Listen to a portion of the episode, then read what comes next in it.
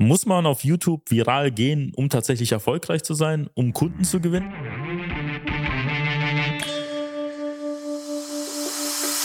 Der Fachkräftemangel und der immer härter werdende Wettbewerb führen zu großen Herausforderungen bei mittelständischen Unternehmen. Jeder stellt sich hier die Frage, wie gewinne ich systematisiert Aufträge und finde dafür neue Mitarbeiter? Willkommen zu einer neuen Episode von Digitale Kunden- und Mitarbeitergewinnung mit System. Als die Branchenagentur hinter den führenden Herstellern, Großhändlern und B2B-Dienstleistern helfen wir technischen produzierenden Unternehmen, die Nummer 1 in ihrem Markt zu bleiben. Aus der Praxis für die Praxis.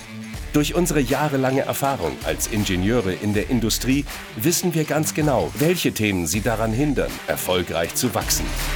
Wir unterstützen unsere Kunden dabei, sich professionell in den sozialen Netzwerken zu präsentieren, einen konstanten Strom an hochwertigen Kundenanfragen zu erhalten und qualifizierte Fachkräfte zu gewinnen. In diesem Podcast teilen Geschäftsführer Robert Kirs zusammen mit Anis Kafka ihre Erfahrungen, Best Practices und Know-how, um sie in ihrem Business weiterzubringen und neue Märkte zu erschließen. Für mehr Neukunden, Mehr Mitarbeiter, mehr Wachstum. Das ist hier die Frage des heutigen Podcasts. Dafür habe ich den Experten hier mitgebracht, also den Experten der Experten in der YouTube-Szene, Kai, Kai Leingang. Der hat sich schon in einem unserer anderen Interviews schon vorgestellt. Vielleicht wird er noch nachher kurz darauf eingehen. Aber heute gehen wir wirklich der Frage nach, auch bezogen auf KMU. Muss man tatsächlich sehr viel Reichweite generieren? Muss man irgendwie der Masse wirklich bekannt werden, um auch erfolgreich Kunden zu gewinnen? Und da geht es auch darum, welchen Weg nimmt man dann? Geht man viral oder bleibt man in seiner Nische oder auch Subnische? Und da werden wir jetzt mal Schritt für Schritt eintauchen und da bin ich auch sehr gespannt, was wir da für Erkenntnisse heute sammeln werden. Ja, cool. Danke für die Einladung auf jeden Fall, Robert. Schön, dass ich da sein darf. Ja, gerne. Dich laden wir ja auch schon öfter mal ein. Also Stammgast. Deswegen, Kai, vielleicht stellst du dich einfach nur kurz vor. Ja, ich bin Kai. Ich betreibe mehrere YouTube-Channel. In einigen bin ich auch das Gesicht, in anderen nicht. Wir machen das sowohl für unsere Kunden im Coaching-Bereich, dass wir denen zeigen, wie es geht, und für die Kunden, die praktisch eher Interesse daran haben, dass es für sie komplett umgesetzt wird, bis hin zur 100% Done-for-You-Lösung, wo wir sogar die Leute stellen, die sich vor die Kamera stellen, machen wir eigentlich alles in der Bandbreite. Und ja, wir haben schon den ein oder anderen natürlich auch Marktführerkanal mit aufgebaut. Ich selber habe einen Kanal über Luxusuhren, gehöre in Deutschland auch so zu den bekanntesten, äh, sage ich mal, Leuten im Bereich Luxusuhren, äh, die es auf YouTube gibt. Und meine Frau ist tatsächlich auch weltweit die bekannteste Luxusuhren-Influencerin der Welt und dementsprechend, ja, das ist, das ist das, was wir machen. Wir kennen uns mit YouTube also ganz gut aus. Das hört sich sehr spannend und aufregend auf jeden Fall an. Danke. Hier wird wahrscheinlich auch die Frage gestellt, Kai, also so, hey, wenn jetzt zum Beispiel ein Kunde bei dir halt anfängt, hey, ich möchte jetzt viral gehen, ich möchte bekannt werden, ich möchte Kunden gewinnen und bei dir wird es dann wahrscheinlich so sein, ja, halt mal, ähm, so einfach geht es nicht. Wir müssen ja ganz genau schauen, ob das in deinem Fall Sinn macht. Ja, das macht bei den meisten Leuten keinen Sinn. Das liegt aber gar nicht unbedingt daran, dass es keinen Sinn macht, viral an sich zu gehen, weil ich sag mal so, wenn du wenn du schaffst, viral zu gehen, also wenn du schaffst, organisch dir eine sehr, sehr große Reichweite aufzubauen, ohne deine Zielgruppe abzuschrecken, dann ist das ja, kann das ja nie schlecht sein. Und da haben die meisten Leute tatsächlich auch den falschen Gedanken, denn meistens ist es nicht so, dass eine große Reichweite deine Kunden abschreckt. Es ist nur so, dass ich den Leuten trotzdem davon aberrate, von Anfang an viral zu gehen, weil es einfach tatsächlich gar nicht so, das ist ein Handwerk, viral zu gehen oder eine große Reichweite zu erreichen auf YouTube, auch auf TikTok und so weiter. Und man muss da einfach gucken, das ist eine Gratwanderung. Und die meisten Leute, die auf YouTube anfangen, für die ist das erste Ziel erstmal, ein Video pro Woche rauszubringen. Und viral zu gehen ist so, wie wenn du irgendwie einem Typ sagst, der gestern das erste Mal im Indoor-Kletterpark war, dass er den K2 oder den Everest hochklettern soll, ne? Also schon allein deswegen macht es für die meisten Leute anfangs keinen keinen Sinn, viral zu gehen. Da ist ja auch eher so das Thema, öfter mal stellt man sich unter Viralität und auch Reichweite immer sehr viel Umsatz und Geld vor. Ja. Das wissen wir beide, dass das nicht immer so gilt. Nicht immer. Äh, nicht nur vielleicht aus persönlichen Erfahrungen, sondern auch, ähm, sage ich mal so, von vielen anderen bekannten YouTubern und auch Instagram. Influencern, habe, die weit über Hunderttausende auch Follower haben und auch sehr viele Millionen von Klicks wissen wir auch am Ende, da ist auch nicht sehr viel Geld, was übrig bleibt. Und da ja. ist jetzt die Frage, wie bewertest du das Ganze? Weil ich kenne auch zum Beispiel in unserem Fall, Beispiel bei uns, wir machen ja Lead-Generierung über die sozialen Medien für Industrieunternehmen. Da ist es so, die haben dann potenziell auch absolut gesehen im Markt 100 oder vielleicht 1000 Entscheider da macht es auch gar keinen Sinn, dass ihre Seite 10.000 ähm, Likes oder in irgendeiner Form Follower in irgendeiner Form sammelt, wenn da am Ende des Tages eh nur 100 Leute sind, die bei ihnen kaufen und mit den 100 Leuten machen die halt mehrere Millionen oder ähm, also vielleicht achtstellige Umsätze, theoretisch und praktisch. Da macht es ja gar keinen Sinn, dass die jetzt wirklich bei jedem Udo oder bei jedem Hans oder auch bei jedem Werner auf der Straße halt bekannt sind. Ja, das stimmt. Der Grund aber, was du sagst, das Phänomen, das stimmt nämlich auch. Ich kenne ganz viele Leute, die haben eine Million Abonnenten auf YouTube und die äh, machen trotzdem nur ja, 10.000 Euro Umsatz oder so im Monat. Das liegt aber meistens bei diesen Leuten nicht daran, dass Viralität irgendwie schlecht fürs, für den Umsatz ist. Es liegt einfach daran, dass sie miserable Geschäftsleute sind. Das ist tatsächlich so. Die meisten YouTuber, Klischee-YouTuber, könnten mit ihren eine Million Abonnenten, wenn sie eine Zielgruppe haben, bei der das praktisch auch möglich ist. Also ich sag mal so, wenn du als Zielgruppe hast Peppa Pig und dreijährige Kinder, dann machst du maximal mit den Eltern, kannst natürlich Geld machen, aber die Zielgruppe selbst ist nicht besonders kaufkräftig, ne? Aber wenn du eine Zielgruppe hast, die potenziell kaufkräftig ist, und das ist ja eigentlich bei sehr vielen großen YouTube-Channels auch der Fall, dann könntest du eigentlich mit, mit 10.000, 20.000, 100.000 Abonnenten, könntest du wirklich mit sehr wenig Mitarbeitern und sehr wenig Overhead sehr, sehr viel Geld verdienen, weil du eine unglaubliche Hebelwirkung hast. Die meisten Leute verstehen das aber nicht. Der größte YouTube-Channel der Welt, also so von den normalen YouTube-Channel ohne Musikvideos und sowas oder irgendwelche indischen Channel, die dann auch allein wegen der Population dann viele Follower haben, ist zum Beispiel Mr. Beast. Und Mr. Beast kann beides sehr gut. Der kann sowohl das Viralitätsthema sehr gut, als auch das Geschäftliche sehr gut. Und soweit ich weiß, äh, hat er auch äh, mit seinem Channel letztes Jahr über eine halbe Milliarde Umsatz gemacht. Und das, obwohl er vergleichsweise wenig Mitarbeiter hat, beziehungsweise operatives Geschäft relativ wenig hat. Also bei denen fließt das meiste, die meiste Energie in das Machen von viralen Videos zum Beispiel. Der verdient sich daran gut und äh, dumm und dämlich, weil er, weil er eben weiß, wie es geht. Trotzdem macht es jetzt zum Beispiel für einen Maschinenbauer oder einen, ja, einen Anbieter von äh, Fahrzeugdämpfern, macht es natürlich keinen Sinn, um jeden Preis viral gehen zu können. Ich glaube, das war so ein bisschen auch das, worauf du hinaus wolltest, oder? Mhm. Ja, zum einen, ähm, ja, ich sag mal so, Reichweite bedeutet nicht gleich Umsatz. Nee, und daraus muss man ja erstmal das konvertieren können mit einem, ja, sage ich mal so, gescheiten Offer auf gut Deutsch gesagt und natürlich auch, dass man das auch systematisch in irgendeiner Form halt umsetzt und auch verfolgt. Aber wir können ja auch grundsätzlich auch sagen, dass vielleicht nur 10% von den Leuten, die halt zuschauen, auch kaufen. Es geht ja auch, Weniger. Es, ja, bei weitem sogar weniger. Also, aber man kann es ja aus dem klassischen Vertrieb übernehmen. So, man weiß, dass 10% der Leute, wenn man eine gute Liste hat, potenzielle Käufer sind. Man mhm. weiß halt nicht, welche 10% ja, genau. sind. Und 90% pauschal, auch bei den Abonnenten, auch bei den ganzen Views, die fallen ja eh weg. So ist es. Ja, was heißt, die fallen weg? Die kaufen halt nicht. Ja. Und der zweite Aspekt ist ja auch noch so, das ist ja auch ein Aufwand, sowas zu gestalten, weil man muss ja tatsächlich irgendetwas finden, was gerade, sage ich mal so, in der Gesellschaft im Trend ist und mit seiner eigenen Marke oder mit seiner eigenen Identität irgendwie verbinden. So ist es, ja. Aber es gibt da das ist, das ist das, was wir machen in unserem, ja. also in unseren höchsten, äh, äh, bei unseren äh, besten Kunden. Bei denen suchen wir genau diese Schnittstelle Viralität und Zielgruppe. Ich gebe jetzt mal ein Beispiel. Wenn du zum Beispiel Goldschmied bist, ja, dann könntest du jetzt auf deinem YouTube-Channel könntest du praktisch Videos hochladen, wie du irgendwie langweilig irgendwelchen Schmuck bearbeitest, ne? Du könntest aber auch ein Video machen, wie du zum Beispiel aus einem MacBook ein komplett goldenes mit Diamanten besetztes MacBook machst. Der Unterschied zum einen vom einen zum anderen ist, du hast beim ersten Beispiel was, was vielleicht sogar, weil es noch was handwerkliches auch ganz gut funktionieren könnte. Beim zweiten hast du halt ein Thema, das potenziell jeder angucken könnte.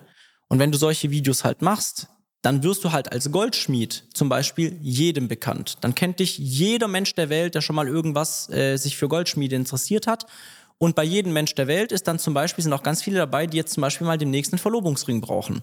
Und zu wem gehen die dann am nächsten? Na, dann gehen sie natürlich zu dir, weil dich kennen sie und dir vertrauen sie. Und das ist so im Prinzip diese Schnittstelle, die zu finden ist saumäßig schwierig. Aber das ist im Prinzip so der Job, wenn du wirklich auf dem höchsten Level YouTube betreiben möchtest und wirklich auch diese Ultra-Hebelwirkung haben kannst. Weil das ist bei uns zum Beispiel so, wir haben uns wirklich, wir haben im ersten Jahr so gut wie kein Geld verdient. Wir haben uns wirklich erstmal eine Audience aufgebaut und ganz im Ernst, ich habe damals auch nicht ans Business gedacht. Bei mir war das Thema, was ich gemacht habe, einfach ein sogenanntes Herzensthema. Es hat mir einfach sehr viel Spaß gemacht. Ja. Ich war da sehr begeistert dafür. Ich habe nicht ans Geld gedacht. Ich habe mit anderen Sachen Geld verdient. Und dann hatte ich auf einmal nach einem Jahr eine Ultra-Audience. Ich hatte auf einmal 50 bis 100.000 regelmäßige Zuschauer, die alle sich für Luxusuhren, teure Autos und so weiter interessieren. Ich habe gemerkt, hey, die Leute sind auch mega cool. Wenn du mit denen redest, dann musst du jetzt nicht irgendwie dir Sorgen machen und da hier deine Uhr unterm Arm, unter den Ärmel rutschen lassen, sondern die freuen sich über deine Uhr, du freust dich über ihre Uhr.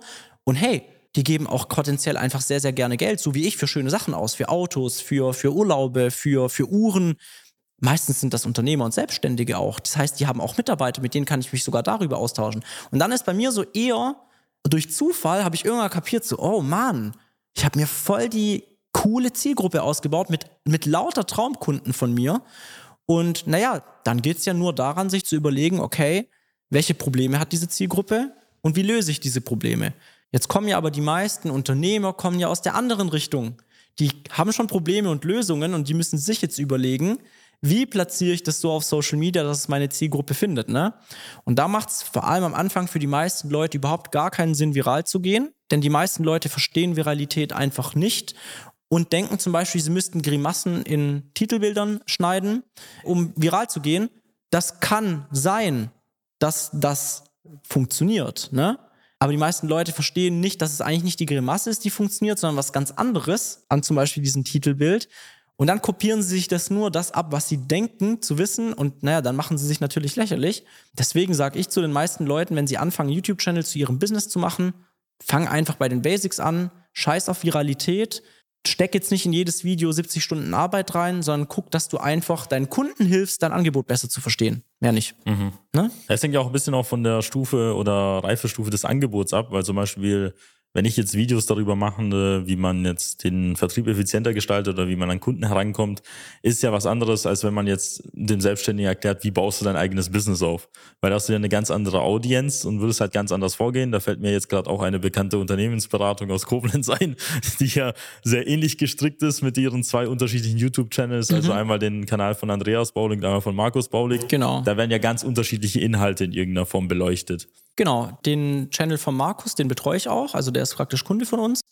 Das ist der Channel, der eher auf eine große Zielgruppe ausgelegt ist. Und der von Andreas, der zielt eher auf genau die Zielgruppe, wo schon die Coaches, Berater und Dienstleister praktisch drin sind. Das Krasse ist, du, du hast ja bestimmt auch schon mal die Erfahrung gemacht, dass wenn du in einem Unternehmen an was arbeitest, was nicht sofort Ergebnisse bringt, bringt es dir manchmal aber Wochen später das hundertfache Ergebnis. Das ist ja diese Hebelwirkung. Und genauso ist es auf YouTube, dass du dir praktisch eine Audience aufbauen kannst. Kann sein, dass du jetzt noch nicht bei dir kaufen können. Aber du kannst sie die ersten paar Schritte mitnehmen und ihnen helfen. Und dann hast du halt in ein, zwei Jahren eine Audience, denen du zum Beispiel von A nach B geholfen hast oder von A nach C. Und dein Angebot ist aber von D nach E. Ne? Ja, das ist ja krass. Dann können die, die jetzt bei D sind, die lieben dich, weil du hast sie von A nach C oder A nach D gebracht. Die vertrauen dir, die wissen, dass du gut bist, die wissen, dass deine Angebote alle valide sind, die werden mit Kusshand bei dir kaufen. Und das ist eben dieses Long-Term-Game, das die meisten Leute halt in keinerlei Hinsicht spielen können. Das ist ungefähr so, wie wenn du denkst, wenn du jetzt zum Beispiel einen Verkaufsprozess hast, ne? Da hast du ja die Möglichkeit, entweder setzt du dich selber ans Telefon und rufst die Leute an, dann guckst du, wer interessiert ist, qualifizierst die vor die Vorqualifiziersten, die lädst du in ein Verkaufsgespräch ein verkaufst ihnen was. Jetzt kannst du das entweder selber machen, dann hast du, wenn du heute damit anfängst, als niemand, hast du, wenn du ein Angebot hast, hast du nächste Woche Umsatz gemacht, wenn du es nur eine Woche lang durchziehst, richtig? Egal, was du machst, mhm. egal, was für ein Trottel du bist. Na, wenn du Kaltakquise machst, irgendwie kriegst du immer was. Immer. Das Einzige, warum die Leute nichts bekommen, ist, sie hören auf, weil es so unglaublich anstrengend ist. Ne? Wenn du jetzt aber stattdessen diese ein, zwei Wochen nutzt und einen Sales-Prozess praktisch aufstellst, der so funktioniert, dass du nicht jeden dieser Schritte einzeln machen musst und dann Vertriebsmitarbeiter einstellst, dann kann es halt sein, du hast zwei, drei Monate, musst es trotzdem nebenher dann noch selber machen und dann Vertriebsmitarbeiter, der bringt dir vermutlich nichts. Aber wenn das mal funktioniert, dann hebelst du halt extrem, weil dann der Vertriebsmitarbeiter, mit dem hast du drei Monate lang miese gemacht, wahrscheinlich, ganz im Ernst wahrscheinlich nicht mal das, aber egal, und nach drei Monaten zahlst du dem 5000 Euro im Monat und er bringt dir im Monat aber auf einmal 10, 20, 30, 40.000 Euro. Und dann hast du auch diesen Hebeleffekt. Und das ist tatsächlich genau das, was auf YouTube auch, sage ich mal, sehr, sehr äh, belohnt wird, wenn du da in der Lage bist, langfristig zu denken und zum Beispiel jetzt nicht sofort ans Geld verdienen zu denken, sondern an den Aufbau einer Audience, die dir vertraut, dann wirst du potenziell hinten raus mit allem Möglichen belohnt. Beispiel, dein Vertrieb wird einfacher. Die Leute sind alle heiß, wenn sie bei dir sind. Du brauchst praktisch keine Einwandbehandlung, wenn die Leute dich über deinen YouTube-Channel schon seit zwei Jahren folgen. Was, was willst du noch Einwände behandeln? Du bist für die, du bist für die praktisch wie ein guter Freund. Und du weißt ja, wir gehen ja auch einmal die Woche in Stuttgart essen. Du weißt ja, ich lade ja auch immer Leute aus meiner Followerschaft ein. Warum? Weil ich liebe diese Leute, das sind coole Leute, ich verbringe sehr gerne Zeit mit denen. Und dann wird das Ganze wirklich wieder zu so einem, zu so einem Selbstläufer. Ne? Das ist dann ja. wirklich so und es macht dann auch wirklich viel mehr Spaß. Versus, ich versuche in meinem YouTube-Video auf Krampf ein Lied zu generieren und dann merken die Leute, die zugucken, ah, der will mir nur was verkaufen, der will mir nur zeigen, wo meine Probleme sind, damit ich bei dem kaufe. Das ist halt das Short-Term-Game und das funktioniert. Und so würde ich tatsächlich auch anfangen, weil es einfacher ist. Ja. Aber ich würde, wenn ich YouTube nutze, würde ich immer darauf gehen, mir eine Audience aufzubauen, weil das ist, das ist die magische Hebelwirkung von YouTube. Und das ist bei mir immer das langfristige Ziel und nicht schnell 10.000 Euro damit zu verdienen. Ja, man sagt ja im Vertrieb geht es immer um eine gute Liste. Also man braucht halt gute Liste, in dem Fall vielleicht gute Abonnenten, gute Followerschaft. So ähnlich ist es halt, wenn man keine Ahnung, auch Kaltakquise machen würde oder auch mit was anderem. Man braucht eine gute Ausgangsbasis, weil wenn man da halt irgendwie Müll rumwühlt, dann wird man auch nicht viel finden. Also. Genau so ist es. Aber die Qualität der Liste hängt ja auch immer damit zusammen, wie die Liste zu dir selber steht. Ja, die steht. Vorarbeit äh, quasi. Man kann ja genau. zum Beispiel seinem Vertriebsmitarbeiter ja irgendetwas hinlegen, der telefoniert, kriegt dann nicht die Ergebnisse, die man sich wünscht. Mhm. Wenn man dem mal eine ordentliche Liste zugibt, ja, genau. kommen auf andere Ergebnisse. Und noch ein weiterer Aspekt, den du, glaube ich, genannt hast, war auch das Thema Consistency, Konstanz. Ja. Das geht meistens eigentlich auch mehr über Brillanz, denke ich mal. Also es ist viel wichtiger, ein gutes Video zu veröffentlichen, als ein sehr gutes in einem Jahr. Und äh, mit Konstanz meinen wir nicht Konstanz am Bodensee, sondern tatsächlich, sondern tatsächlich halt wirklich äh, die Regelmäßigkeit. Kann Viralität schaden? Weil ich kenne auch viele YouTuber oder so, die also werden, haben sehr viel Reichweite, machen dann irgendwie Blödsinn, sagen dann, die verschwinden und dann nach drei Monaten äh, stehen die wie die Toten, also weiß von den Toten wieder auf. Ja, ich weiß, glaube ich, wen du meinst. da ähm, gibt es auch viele weitere, aber kann das auch schaden? Weil, guck mal, der Anfang, am Anfang ist es ja, wenn man in der Nische unterwegs ist, ja vorteilhaft, man kann sich ja ein bisschen ausprobieren. Weil wenn niemanden sieht, kann ich mal da ein Video versammeln, da mal was äh, veröffentlichen oder so. Wie ist es denn, wenn ich auf einmal, so wie du jetzt auf einmal sehr viele Abonnenten halt habe? Da muss ja schon mal ein bisschen drüber nachdenken, was du ja nach draußen posaunst, oder? Gar nicht, das ist gar nicht so arg das Problem. Okay. Weil jetzt mal ganz im Ernst, also klar gibt es irgendwelche No-Gos, wo du es dir irgendwo auch echt verscherzen kannst. Auf der anderen Seite, guck doch mal, was Leute schon an Mist gemacht haben und veröffentlicht haben und trotzdem im Prinzip interessiert es keinen mehr. Und wir hatten auch schon ein, zwei Shitstorms, ne? Gar nicht, weil wir irgendwas Böses gemacht haben. Wir hatten mal einen Fall, wo wir einen anderen YouTuber praktisch abgemahnt haben, weil der unser Content verwendet hat. Der hatte halt zehnmal mehr Abonnenten als ich und hat seine ganze Followerschaft auf mich gehetzt. Und dann hatte ich halt drei Wochen äh, Morddrohungen und so im Mailpostfach von irgendwelchen Leuten das war nicht schön und so weiter, aber es ist nichts passiert. Und es gibt auch andere YouTuber, die sich wirklich mal wirklich komplett vergreifen und ein Video machen, was gar nicht, was, was überhaupt gar nicht klar geht. Und auch die erholen sich wieder. Aber der Grund, warum die viele YouTuber wenn sie viral gehen, und das verwechseln die Leute, es geht nicht ums Viral gehen, warum die einen Schaden bekommen davon, ist, weil, und das kann ich selber bestätigen, bevor wir das Ganze wirklich mal systematisiert haben, wenn du eine Viralität hast, dann hast du einen unglaublichen Hebel. Das kann so weit gehen, dass wenn du so ein bisschen intuitiv einen guten Geschäftssinn hast, dass du in Jahr null null Euro damit verdienst und dann hast du ein paar krasse Werbeverträge und vielleicht einen eigenen Shop und dadurch, dass du keine Werbeausgaben hast, weil du selber diese Reichweite hast, du weißt ja, wie viel Adspend nötig ist, um einen Kunden zu gewinnen. Jetzt stell dir vor, das würde komplett wegfallen, du hättest die Kunden trotzdem, du hättest gottlos viel Geld, also Marge vor allem. Das bedeutet, viele dieser viralen YouTuber bauen sich dann doch irgendwie ein Geschäft aus, wo sie zum Beispiel 50.000 Euro Umsatz im Monat machen, aber im Gegensatz jetzt zu dir und mir, die Mitarbeiter bezahlen müssen und die irgendwas anderes, Firmenmiete und so weiter, machen die das von ihrem Wohnzimmer und von diesen 50.000 Euro stecken die literally 35 ein jeden Monat. Jetzt kommt der Punkt, wo die denken, sie sind die krassesten. Dann hören die auf, besser zu werden, dann hören die auf, sich auf diese Sachen zu konzentrieren, wegen denen sie eigentlich erfolgreich geworden sind, nämlich sich mit ihrer Audience auseinandersetzen, sich mit ihrer Zielgruppe beschäftigen, auch wirklich sich Zeit nehmen für so gut wie jede Frage zu beantworten oder zumindest mal durchzulesen, um ein Gefühl dafür zu bekommen, wie deine Zielgruppe tickt und was deren Probleme sind. Dann heben sie komplett ab. Und jetzt ist das miese das. Angenommen, die fangen 2020 an, 2021 sind die auf ihrem Zenit, da sind die ultra erfolgreich, machen eine Million im Jahr und davon bleibt wirklich 500.000 wirklich hängen und dann noch Einkommensteuer 300k. Ne? Und jetzt, 2021, fangen die ihren Höhenflug an. Jetzt haben die sich aber ein Vertrauen bei einer riesen Audience aufgebaut. Ein Vertrauen geht nicht von heute auf morgen weg normalerweise. Das bedeutet, jetzt fangen die an, komplett in die falsche Richtung abzudriften, fangen an irgendwie abzuheben, fangen an, irgendwie ihre Audience zu beleidigen, weil die gar nicht mehr diesen Zusammenhang herstellen, fangen an, arrogant zu werden. Und das geht halt ein halbes Jahr oder Jahr lang dann auch noch gut. Und dann merken die aber langsam, hm, irgendwie verdienen weniger Geld, weil du weißt ja, man gewöhnt sich schnell an einen hohen Lebensstandard zum Beispiel, man, man verdient dann weniger Geld. Und dann checken die aber selber gar nicht, dass der Grund, warum sie jetzt, warum es jetzt gerade bergab geht, schon vor einem Jahr begonnen hat. Und das ist der Grund, warum solche YouTuber dann anfangen, Eisbaden zu gehen, Drogentrips zu machen. Das ist wirklich so. Sie checken nicht, ja, was los ist. Aber ich glaube, das Thema hast du auch schon vorher erwähnt. Also mit dem Thema, die haben viel Reichweite und machen vielleicht nicht viel Geld, weil denen dieser Geschäftssinn, das Unternehmerische fehlt. Genau, aber viele davon haben eine intuitive, ganz im Ernst, es ist wirklich schwierig eigentlich mit einer Million Followern gar kein Geld zu verdienen, weil du bekommst Angebote von Sponsoren und je nachdem, in was für eine Nische du unterwegs Aber bist. Aber die Frage ist, ob du halt zumindest dich daran erinnern kannst, wie du da hingekommen bist. Genau. Also schau mal, der, der Punkt ist ja öfter mal, also du zahlst ja immer einen Preis.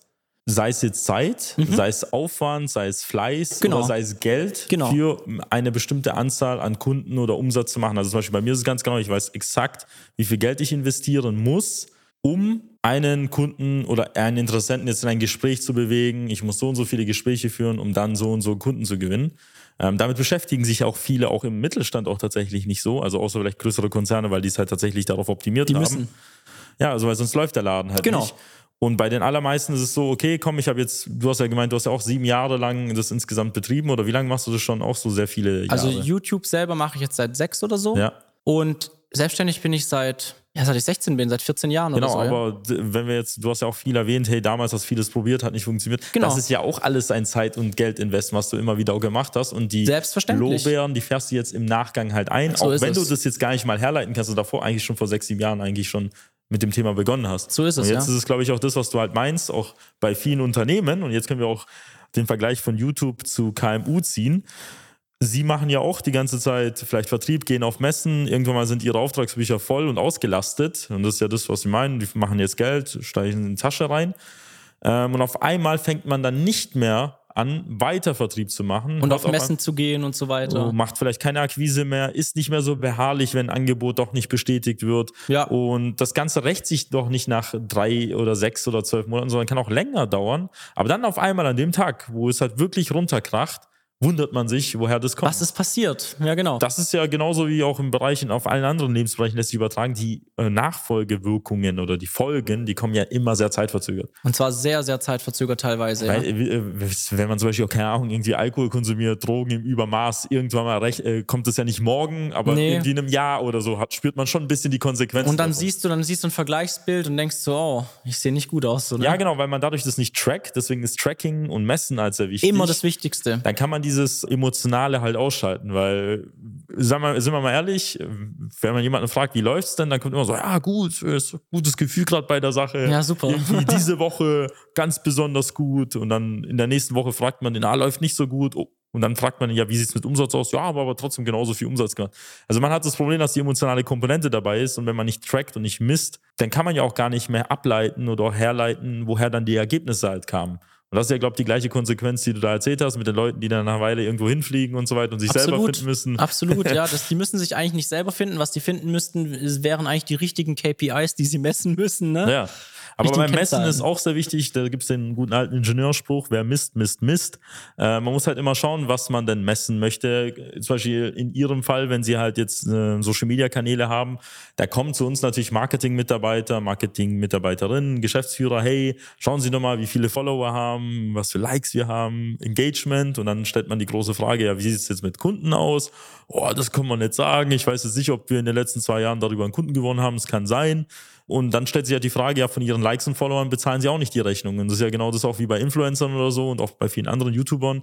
Das ist etwas, was am Ende des Tages nicht dafür sorgt, dass Mitarbeitergehälter bezahlt werden, dass die Büromiete bezahlt wird, dass Nicht, Maschinen nicht, bezahlt nicht, werden. nicht direkt, nicht Ja, direkt. nicht direkt. Nicht direkt. Und nee. wenn man halt nicht am Ende des Tages daraus halt wirklich einen zahlenden Kunden gewinnt, dann sind die Maßnahmen auch für die Katz in meinen Augen. Ja, das, das stimmt schon. Wichtig ist halt, dass man den, sag ich mal, den Strick schafft oder die Brücke schafft von der Reichweite hin in seinen eigenen Wirkungskreis.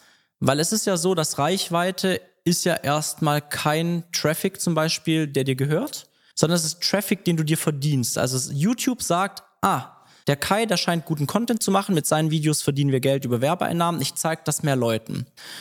Das kannst du nicht beeinflussen, weil YouTube kann genauso am nächsten Tag sagen, den Kai finden wir doch nicht mehr so cool, weil er hat gesagt, dass Rolex blöd ist und Rolex ist irgendwie unser Hauptsponsor. Also zum Beispiel, jetzt ziehe ich mir aus den Fingern, deswegen zeigen wir den Kai nicht mehr. Ne? Das kann auch passieren.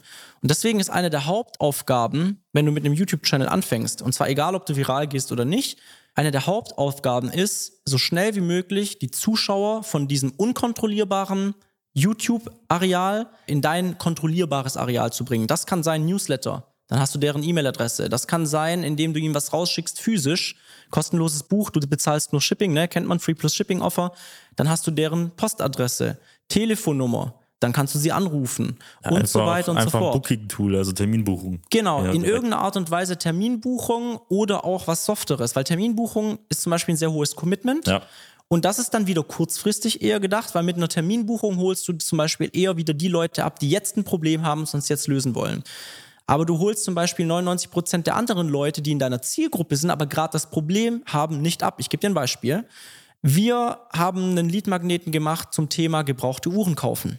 Was denkst du, wie viel Prozent meiner Follower wollen heute gerade eine Uhr kaufen? Ein Prozent, wenn überhaupt, ja. So ist es. Was denkst du, wie viel Prozent meiner Follower werden dieses Jahr noch eine Uhr kaufen? Ich weiß es, ich habe es gemessen. Vielleicht 10, 20? 40 bis 50. 40 sogar. Tatsächlich, ja. Also wir haben eine Umfrage gemacht, das haben 7.500 Leute. Den Leuten geht's so gut. Ja, den Leuten geht's echt so gut. Nein, du bist doch super, ne? ähm, wir haben eine Umfrage gemacht, äh, 45 Prozent oder so äh, haben angegeben, dass sie sich in den vergangenen 365 äh, Tagen eine Uhr gekauft hat, die mindestens 3000 Euro oder mehr gekostet ja. hat. Und 10 Prozent mehr als 10 davon innerhalb der letzten 365 Tage. Ne? Also tatsächlich schon ein ja. relativ großer Anteil. Wenn ich denen jetzt aber die Möglichkeit eines Termins einer Luxusuhrenberatung ja, biete, wer ruft dann an? Ja, Nur Zero. die, die jetzt Ja, fast schon Zero. Genau. Ja, bei uns nicht Zero, weil wir so eine große Reichweite haben. aber wenn ich ich mache das doch. Ich mache ja. ja. auch direkte Lead-Generierung. Wir arbeiten mit, äh, mit, mit meinem sehr guten Freund, dem Max Rotfuß, zusammen, der ist Uhrenhändler. Und ein, zwei Mal im Monat frage ich, hey, wer ist denn gerade dabei, sich eine Uhr zu kaufen? Schreibt mir mal. Dann schreiben mir 30, 40 Leute und die gucken sich um und dann gucke ich einfach, ob ich nicht vom Max oder von Cornex ein besseres Angebot denen anbieten kann, sodass es für beide Seiten passt. Ne? Gleichzeitig habe ich aber zum Beispiel über diesen Berater, auf was du beim Uhrenkauf achten musst, hole ich die restlichen 35 Prozentpunkte auch noch ab. Jetzt sind die in meinem Mailverteiler. Jetzt schicke ich denen einmal die Woche ein Mailing zum Thema Uhren, was sie interessiert. Dadurch gewinnt man genauso wie über ein YouTube-Video zum Beispiel Vertrauen. Und jetzt kommt der Knackpunkt. Sobald sie das Problem bekommen, wollen die von niemand anderem tatsächlich oder wollen sie unbedingt von mir Beratung. Mein, mein, mein Instagram-Postfach, ich habe jeden Tag mindestens 20 Anfragen. Kai, ich würde mir gerne diese Patek, diese Rolex, diese AP, diese Panerei kaufen. Ist der Preis gut? Ist das, die wollen von mir den Tipp, weil ich habe mir dieses Vertrauen aufgebaut. Die sliden in deine DMs. Die sliden in meine DMs, genau. Und ich freue mich natürlich über jede Anfrage, aber es ist tatsächlich sogar mehr, als ich bearbeiten kann. Äh, ich habe jetzt aber wieder angefangen, weil ich, weil das sind die Leute, die mich auch aufgebaut haben, sage ich mal. Ich versuche fast jede DM, die ich kann, zu beantworten. Ne? Und wir haben jetzt was überlegt. Wir haben uns jetzt da wieder überlegt, das ist praktisch schon ein Level weiter gedacht. Wie können wir dieses Problem lösen, dass ich die Leute nicht alle persönlich beraten lasse? Wir werden demnächst einen Livestream starten, einmal die Woche, wo alle dran teilnehmen können. Und da mache ich Kaufberatung eine Stunde lang. Das bringt mir gar nichts. Erstmal. Das bringt mir null. Die Leute werden, ich werde damit kein Geld verdienen. Aber die Leute können mir vertrauen und sie wissen, wenn sie mal was brauchen, wo ich ihnen helfen kann, dann wissen sie, dann können sie es bei mir guten Gewissens kaufen. Und das ist auch wieder so eine Ultra-Hebelwirkung. Es kostet mich eine Stunde in der Woche, ne? Ja, nee, jetzt machst du, du bist so ein guter Mensch, Kai. Nein, ja, ja also hoffentlich bin ich ein guter Mensch, ne? Aber es bringt mir eben langfristig natürlich nee, auch du hast, was. Du hast halt recht, es, ist, es macht schon Sinn. Also zum Beispiel jetzt in dem Fall mit den Uhren das gilt dann auch gleichzeitig, also wir müssen ja differenzieren zwischen B2B und B2C. Also auch, ja. wenn ich, auch wenn ich Unternehmer bin und privat mir Uhren kaufe, dann überlege ich ja eh zwei, dreimal, weil ist ja mein privates Geld. Ja. Unternehmerisch würde ich ja ein bisschen flexibler unterwegs sein. So ist und, es. Und ähm, klar, durch ein Terminbuchungstool habe ich die Situation, dass die Leute, die jetzt ein Problem haben und auch kaufkräftig sind, denken, ja, ich habe jetzt keine Lust, jetzt mir 20 Seiten PDF durchzulesen, so gleich buchen. Und du hast aber den Vorteil, und das muss man sagen, durch Lead Magnet, dass du halt Leute herholst, die augenscheinlich vielleicht in den nächsten drei, sechs, zwölf Monaten zumindest mal was von dir haben. Das könnte man auch zum Beispiel auch physisch zusenden oder so, dann liegt es dann sogar dann noch vielleicht auf dem Tisch, Tisch ja. genau, das ist ja DMC Und dann, dann holt man auch tatsächlich auch Leute ab, die vielleicht ähm, jetzt noch nicht heiß genug sind oder anders gesagt auch vielleicht nicht die Entscheider sind.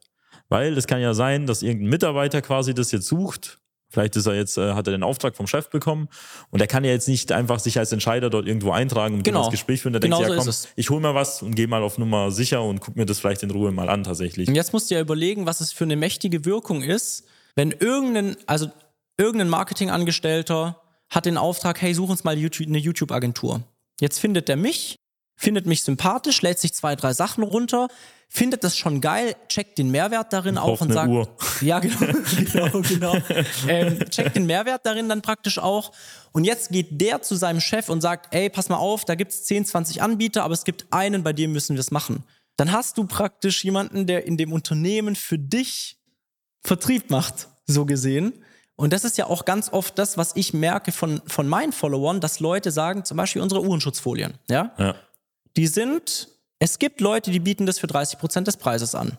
Das sind halt irgendwelche Leute mit Kleinunternehmerregelung, die müssen keine Umsatzsteuer ausweisen, die machen keinen Kundenservice und die, die versenden das in irgendeinem Briefkuvert aus ihrer Garage raus zum Beispiel. Ja, also keine Ahnung. Und wenn du einen Kundenservice schreibst, wartest du eine Woche auf eine Antwort.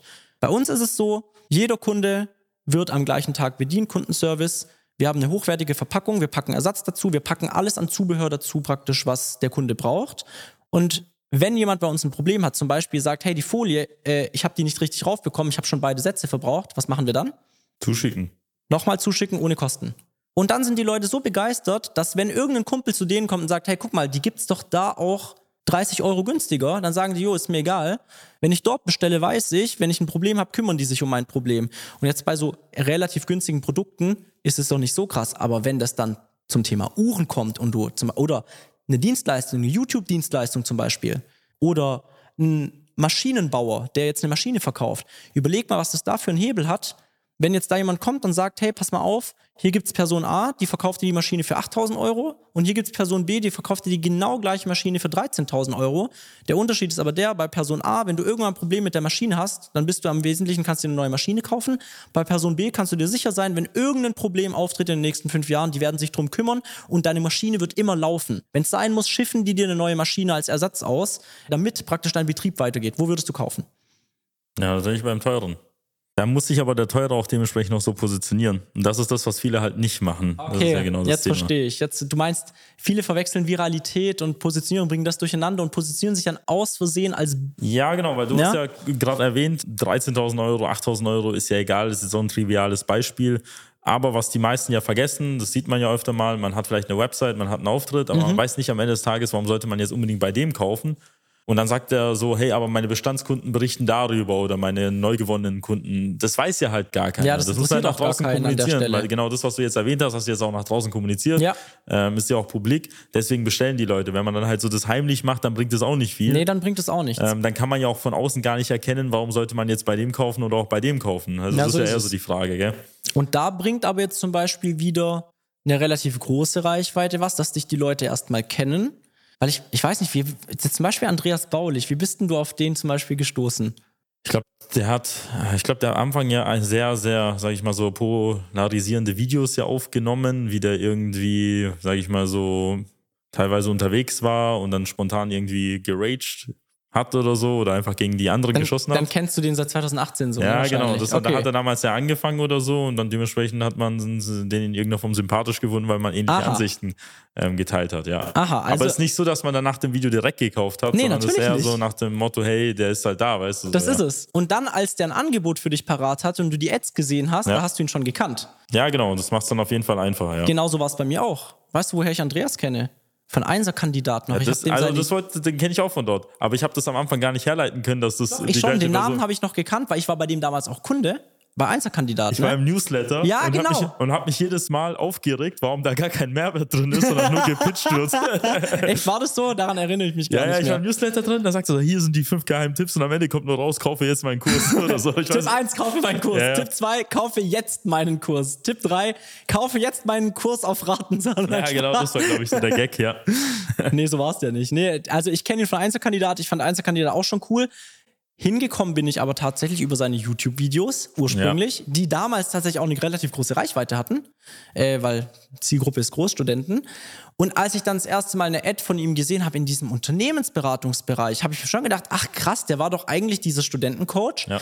Aber ich wusste, er ist legit, weil ich wusste, dem seine Leistung damals war legit Ich wusste, der Typ ist legit und für mich hat sich damals nie die Frage gestellt, ob er irgendwie vertrauenswürdig ist oder nicht. Ich habe gewusst, der ist vertrauenswürdig. Ich habe mir nur gedacht, ach krass, dann macht er jetzt Unternehmensberatung. zeigt er sein Gesicht vor der Kamera, das Ja, ist ja auch genau, schon mal was. das ist auch schon mal was. eigentlich, man denkt ja gar nicht drüber, aber allein die Tatsache, dass man auch mal vor der Kamera steht, macht ja sehr viel halt aus. Das macht also sehr allein, viel wenn der aus. Geschäftsführer mal vor der Kamera steht, also ich finde ja, was viele so ein bisschen immer so vergessen ist so, man kann ja mit sehr wenig Aufwand in seiner Nische, Subnische einfach nur auftauchen, wenn man einfach nur präsent ist. Nur präsent sein, einfach nur was machen. Also allein mal, wenn man vor der Kamera steht und mal sagt, hey, man ist der und der und vielleicht redet man dann auch noch so charmant mit einem, keine Ahnung, Dialekt oder so, keine Genau. Ahnung, wenn man jetzt schwäbischer Unternehmer ist und dann Genau. was von seinem Maschinenbauunternehmen erzählt, ähm, dann reicht es mal zwei, drei Minuten allein schon Unternehmen vorzustellen, dass man einfach schon so mehr Kunden gewinnt tatsächlich. Absolut. Außerdem gerade auch nochmal, um aufs Thema Viralität zurückzukommen. Was ich immer ganz hilfreich finde, ist, wenn ich mir einfach vorstelle, dass die Leute, die meine Videos aufgerufen haben, mit mir im Raum wären. Dann sind 97 Aufrufe auch gar nicht so wenig. Stell dir mal vor, hier wären 97 Leute, die mir zuhören. Das ist doch voll krass. Ja, oder 300 oder 400. Ja, oder das ist ja auch schon eine 300 Menge, oder halt, ja, 37.000, whatever, ne? Das ist dann ein Fußballstadion und so. Und wenn man sich das klar macht, dann ist einem auch bewusst, Viralität ist ein Instrument, das gut hilft für Personal Branding. Und wenn du dich personal branden möchtest, ist es definitiv wichtiger, dass die Leute dich kennen, als dass sie dich für eine spezifische Sache kennen. Ich würde zum Beispiel fast sagen, wenn jetzt jemand zum Beispiel eine Zielgruppe von Unternehmern berät, dann könnte das für den, die meisten haben wir natürlich für solche Spielchen keine Zeit und kein Geld, ne? Es könnte hilfreicher sein, als Unternehmer einen YouTube-Channel über Luxusuhren oder teure Weine zu machen, als über dein Thema, weil was machen die ganzen Geschäftsführer abends, wenn sie nach Hause kommen, sich aufs Sofa liegen? Gucken die dann Videos über Ja. Mitarbeiterinnen? Nein, dann gucken die, welchen geilen Wein kaufe ich mir und wann kann ich mir meine S-Klasse leisten? Ja, das wäre halt eher so Lifestyle-mäßig, würde man halt so irgendwie so zeigen, hey, ich bin der Mittelstands, weiß das ich was wäre. Du sagst da gar nichts, dass du Mittelstand bist. Es geht nur, die Leute kennen dich als Ja. Robert zum Beispiel. Aber du hast ja auch trotzdem Streuverluste. Ja, ist doch egal. Das, ich meine ja, das ist ja genau das Thema, wo du auch gerade gesagt hast, der Aufwand wäre halt natürlich schon hoch, irgendwie mich hinzusetzen und, keine Ahnung, jetzt sich mit Weinen auseinanderzusetzen oder Hebel. teuren Käse oder Kaviar oder so. Hebelwirkung. Ja. Das wäre etwas, was man vielleicht nebenbei machen kann, wenn es einem Spaß macht. Also wenn man da irgendwie so ein teures Hobby hat oder so, keine Ahnung, irgendwie Golfen, weiß das ich was alles, Polo spielen, bis überhin Autos oder auch in irgendeiner Form hier Uhren, ähm, dann kann man das ja auch nebenbei halt nutzen. So in deinem Absolut. Fall läuft es ja genauso jetzt direkt oder indirekt. Ja, ich habe es halt nicht geplant, aber tatsächlich ist es ja so, dass faktisch meine Kunden für meine YouTube-Dienstleistungen, das sind zu 90 Prozent frühere Kunden und Zuschauer meiner YouTube-Channel. Ja, wenn man sich irgendwann hier eine Rolex halt irgendwann holen wollte oder irgendwie auch weiter AP. Ach, und der, ach, der Kai macht auch YouTube-Consulting. Krass. Ich wollte auch einen YouTube-Channel starten. Ich melde mich bei dem. Nee, das macht es dann dementsprechend auch für dich einfach und auch Sehr viel einfacher. anderen, ja. Ja? ja. Vielleicht, wir waren ja gerade schon fast schon beim Resümee, vielleicht wenn wir ein kurzes Fazit schließen. Also wenn man jetzt am Anfang steht, was würdest du äh, empfehlen? Was sind so die So Schritte? Viral oder nicht viral Ja. erstmal. Wenn man am Anfang steht, du schaffst es eh nicht viral zu gehen, nicht gut, deswegen lass das Thema bleiben. Das kannst du dir für später, wenn du ein bisschen Übung in Sachen YouTube hast, geh nicht viral und die ersten Schritte sind ganz, ganz, ganz einfach. Such dir 20 Themen raus, die für deine Zielgruppe interessant sind. Da kannst du Themen nehmen, die du weißt, dass sie in jedem deiner Kundengespräche zum Beispiel vorkommen. Rolex, gell? Ja, ja, okay. Das Auf deine okay. Dienstleistung bezogen. Ja, du ganz im Ernst. Wenn, es kann ja sogar sein, dass wenn du Unternehmensberater für Steuerberater bist, dass du oft gefragt wirst, hey, kann ich als Steuerberater eine Rolex tragen? Na, dann machst du halt ein Video darüber. Ja. Ganz einfach. Wenn du diese 20 Themen hast und dir als Ziel nimmst, ein Video die Woche zu machen, hast du jetzt also ein halbes Jahr Content fast. Dann ist das Thema abgehakt. Der Pool ist voll. Jetzt musst du einfach jede Woche zwei, drei neue Themen suchen. Dann hast du Faktor drei mehr, als du in Zukunft brauchst. Und deine Pipeline bleibt voll. Jetzt nimmst du dir eines dieser Themen raus, schreibst dir dafür stichpunktartig kurz einen Aufbau runter, was du sa- sagen möchtest. Am Anfang erzählst du den Leuten, wieso es wichtig für sie ist, damit die ein starkes Warum haben in den ersten 20 Sekunden. Komm direkt zum Punkt, red nicht um den Brei. Und dann fängst du direkt mit dem Content an. Fünf Punkte, sieben Punkte und so weiter, wo du ihnen irgendwas beibringst. Und am Schluss packst du ein Call to Action rein. Hey, wenn du noch Fragen hast, melde dich gern. Hier ist meine E-Mail-Adresse oder so. Das ist sogar meistens besser als ein Erstgespräch, weil Erstgespräch schreit immer nach, ich will dir was verkaufen. Ja. Wenn du die Leute stattdessen einfach dazu einlädst, dir mal unverbindlich auf Instagram oder per WhatsApp zu schreiben, ist es für die viel unverfänglicher und viel, also eine viel niedrigere Hürde. Und dann geht's wirklich darum, mach das einfach mal ein halbes Jahr lang. Und dann kann man immer noch gucken, wo stehen wir, weil ich kann dir garantieren, wenn du ein halbes Jahr lang jede Woche ein Video hochlädst, Bist du mal zumindest weiter als davor und zwar deutlich, deutlich dann weiter. bist du deutlich, deutlich, deutlich, deutlich, deutlich, deutlich weiter. Ja. Dann generierst du auch hundertprozentig Leads über diesen YouTube-Channel und alles andere, was man eigentlich möchte. Und dann kannst du ja gucken, hey, möchte ich das Ganze mehr in die virale Richtung weitermachen oder möchte ich es lieber so weitermachen und lieber meinen Fokus zum Beispiel auf meinen eigenen Vertrieb richten und so weiter. Ne? Das sind dann einfach die Fragen, die man sich dann stellen ja. muss. Nee, das hört sich gut an. Und äh, wenn Sie jetzt wissen wollen, wie das Ganze geht und vielleicht jemanden, einen Experten da an der Hand haben wollen, dann kannst du ja vielleicht Kai sagen, wo man dich da finden kann am besten. Ja, sehr gerne. Also wir bieten, wie gesagt, vom Training für auch für Firmen, die praktisch ihre Mitarbeiter trainieren wollen, bis hin zu Einzelunternehmern, die selber YouTube für sich machen sollen als, als Coaching, bis hin zum Done for You, dass wir wirklich alles machen, bieten wir an. Kann man sich gerne mal anschauen unter leingang-consulting.de und dann da auch gerne mal sich melden.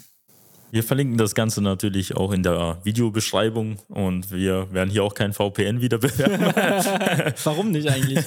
Zahlen bestimmt, die hätten bestimmt 70 Euro gezahlt. Wir warten zumindest auf einen Sponsor, vielleicht ja, kommt genau. er dann irgendwann mal. Die müssen dann auch keinen Rabattcode anbieten, weißt du, die zahlen den vollen Preis. Ja, dann. genau. Dieses Video wird gesponsert von Watchwise. also gut, wenn dieses Video gefallen hat, dann am besten diesen YouTube-Kanal definitiv abonnieren, weil wir werden dann in Zukunft weitere spannende Interviews auch vielleicht auch mit dem Kai wieder führen, wenn er wieder mal Lust und Würde Zeit hat. Gell? Und ähm, wenn Sie das Ganze natürlich unterwegs anhören wollen, dann können Sie am besten da auf unseren Podcast gehen, auf Apple Podcasts und Spotify, digitale Kundenmitarbeitergewinnung mit System. Da wird es auch dieses Video hier auch als Podcast geben. Und freue mich, Sie in einem weiteren Video begrüßen zu dürfen. Machen Sie es gut. Bis dann. Ciao, ciao. Nutzen Sie die Gelegenheit und profitieren auch Sie von den Erfahrungen der Social Media Schwaben GmbH. Gerne laden wir Sie auf ein kostenloses Erstgespräch ein, in dem wir Ihre aktuelle Situation analysieren und eine für Sie individuelle Strategie entwickeln, mit der Sie sich als attraktiver Arbeitgeber in der Region präsentieren und kontinuierlich Neukundenanfragen generieren. Buchen Sie Ihr kostenloses Erstgespräch auf www.socialmedia-schwaben.de. Wir freuen uns auf Sie.